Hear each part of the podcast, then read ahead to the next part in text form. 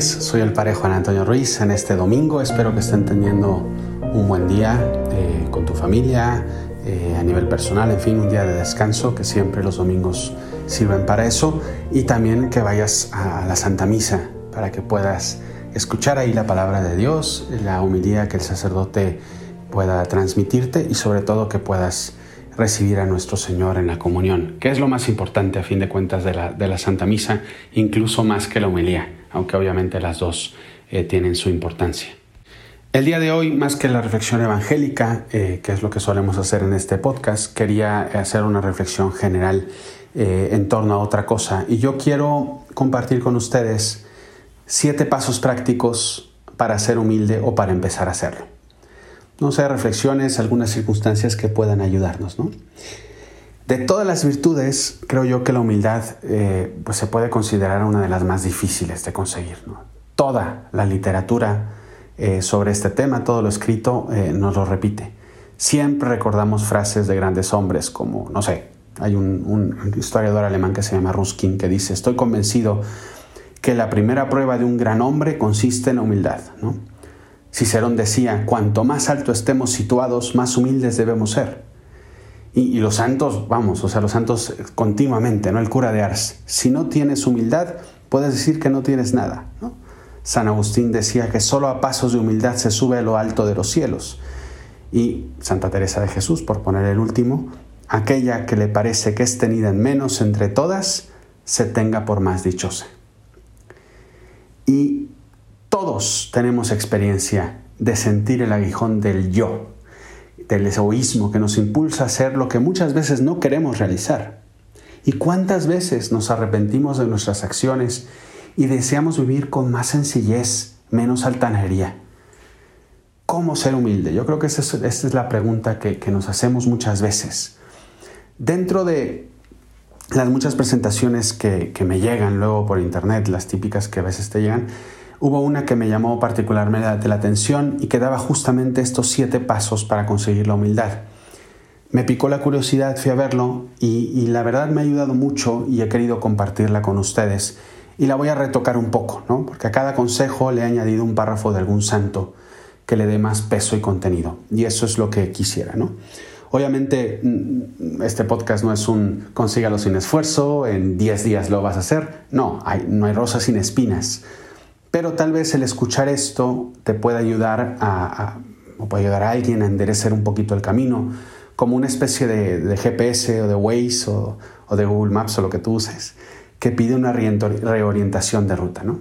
Espero que así pues estos pasos les ayuden. Paso número uno. Procura descubrir lo mejor de cada uno.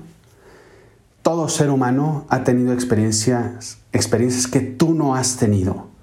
Y en esos aspectos ellos te aventajan. Einstein, reputado como uno, respetado como uno, de los, como uno de los grandes cerebros de la humanidad, dijo, nunca he conocido una persona tan ignorante que no tuviera algo que enseñarme. Y tú seguramente estás pensando en alguien, a lo mejor que ni siquiera piensas que te puede ayudar. Alguien es mejor en matemáticas, alguien es mejor en, es más práctico que tú, alguien es más intuitivo.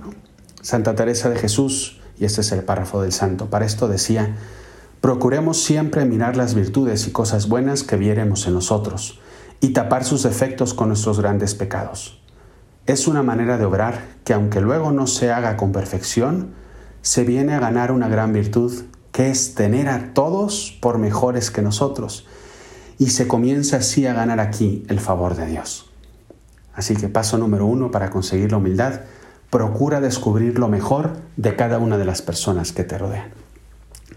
Segundo paso, elogia sinceramente a los demás.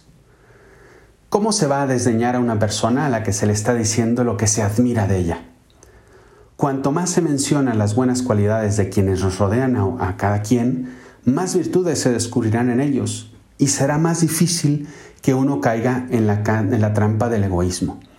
Si hacemos el hábito de solo ver lo bueno en los demás, va a ser impresionante porque eso nos va a permitir a nosotros el ir descubriendo lo bueno y no vas a poder, tu egoísmo, tu soberbia no va a poder levantarse por encima de otros. San José María Escriba de Balaguer decía que la humildad es la virtud que lleva a descubrir que las muestras de respeto por la persona, por su honor, por su buena fe, por su intimidad, no son convencionalismos exteriores, sino las primeras manifestaciones, las primeras de la caridad y la justicia. La virtud que lleva a descubrir las muestras de respeto por la persona. Eso es la humildad. Elogia sinceramente a los demás. Tercer, tercer punto que nos puede ayudar para crecer en humildad, no te demores en admitir tus errores. Dicen que la frase más difícil de pronunciar en cualquier idioma es me equivoqué. Quienes se rehúsan a hacerlo por orgullo suelen volver a caer en los mismos errores. Solo el hombre cae dos veces en la, en la misma piedra y además termina marginándose de los demás. No hay peor corazón que un corazón que no acepta y que no dice, lo siento, me equivoqué. ¿no? Así lo dice el cura de Ars. La humildad es una antorcha que presenta a la luz de día nuestras imperfecciones. No consiste en palabras ni en obras, sino en el conocimiento de sí mismo, gracias al cual descubrimos en nuestro ser un cúmulo de defectos que el orgullo nos ocultaba hasta ese momento. Reconócelo, acepta. Y aparte es tan liberador el decir, ¿sabes qué? Pues sí, me equivoqué, lo siento. Ese es el tercero. Y el, cuarto paso, sé el primero en disculparse después de una discusión. Si la frase más difícil de pronunciar es me equivoqué, la siguiente más difícil debe ser perdóname. Ese simple, esa simple palabra, ese simple vocablo mata el orgullo, pues te reconoces tan, tan pecador y, y tan equivocado como el otro.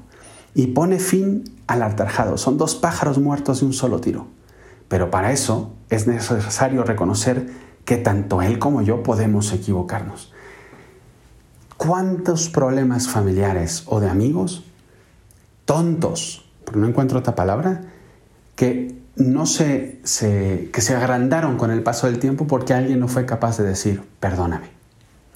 El libro de la imitación de Cristo dice, si vieres a alguno pecar públicamente o cometer cosas graves, no te, debes, no te debes estimar por ser mejor tú, porque no sabes cuánto podrás tú perseverar en el bien.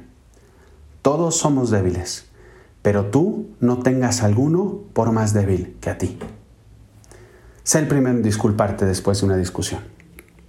Quinto, admite tus necesidades y tus limitaciones. Es parte de la naturaleza humana querer dar la impresión de ser fuertes y autosuficientes. Y eso normalmente no hace más que dificultar las cosas si manifiestas humildad pidiendo ayuda a los demás y aceptándola, incluso sales ganando. ¿no? La famosa hacerse vulnerable que tanto nos cuesta muchas veces. ¿no? Santo Tomás de Aquino dijo que esto de no fiarse del propio parecer nace de la humildad. ¿no? el no fiarme del, del yo nace de la humildad. Por ello, el capítulo segundo de los Proverbios dice que donde hay humildad hay sabiduría.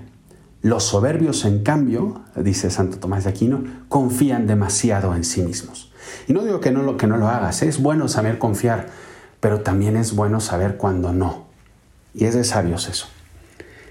Sexto, ayuda a los demás, sirve a los demás. Ofrécete ayudar a los ancianos, a los enfermos, a los niños, o prestar algún otro servicio comunitario. Y no solo eso, en tu casa, cuántas ayudas necesitas y saldrás beneficiado, porque aparte de adquirir humildad, te ganarás la gratitud y el cariño de muchas personas. El servir, ese acto de servicio ayuda tanto, ayuda tanto. León XIII, el Papa León XIII, tiene un librito que se llama Práctica de la Humildad y dice lo siguiente. Cuando se te presente la ocasión de prestar algún, algún, alguna ayuda al prójimo, hazlo con alegría y con la humildad con que lo harías si fueras el siervo de todos. De esta práctica sacarás tesoros inmensos de virtud y de gracia. Y último paso, reconócele a Dios el mérito de toda cualidad que tengas y de todo lo bueno que te ayude a hacer. Es importante abrir los ojos del alma y considerar que no se tiene nada nuestro de lo que debamos gloriarnos. Lo único que realmente tenemos, a fin de cuentas, es nuestra debilidad. Estoy exagerando, ¿eh? los dones de la naturaleza y de gracia que hay en nosotros solamente merecen ser agradecidos a Dios, que nos lo ha dado porque nos ha creado. Y eso es elevar la mirada, nos hace tan humildes y nos, nos libera de tantos problemas tontos. ¿no? Fíjate lo que dice San Agustín. Nadie confía en sí mismo al hablar. Nadie confía en sus propias fuerzas al sufrir la prueba, ya que si hablamos con rectitud y prudencia, nuestra sabiduría proviene, proviene de Dios y si sufrimos los males con fortaleza, nuestra paciencia es también don de Dios.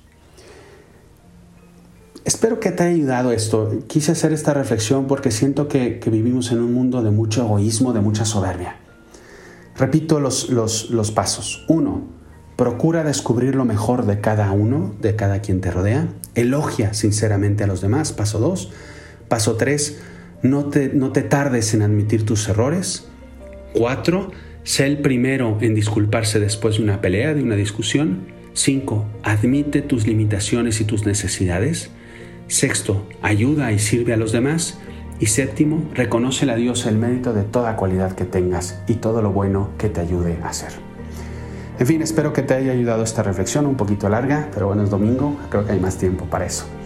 Eh, y que estos siete pasitos puedas por lo menos tomar uno que te ayude a crecer en esta virtud tan importante y tan bella y tan poco valorada de la humildad. Soy el Padre Juan Antonio Ruiz, te mando un abrazo muy fuerte te encomiendo mucho mis oraciones y te pido una oración por mí. Que pases muy buen domingo.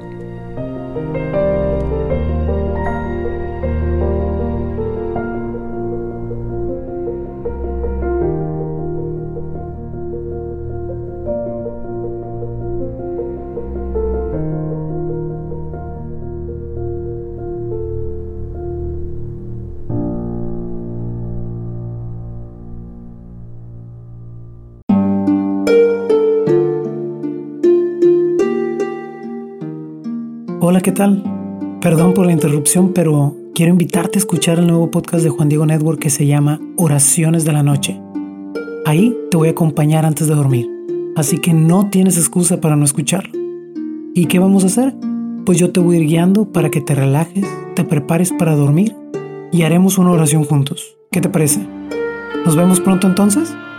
Escúchalo en tu plataforma favorita. Solo sigue el link en los show notes de este episodio. Oraciones de la noche. No lo olvides, ¿eh? Nos vemos pronto.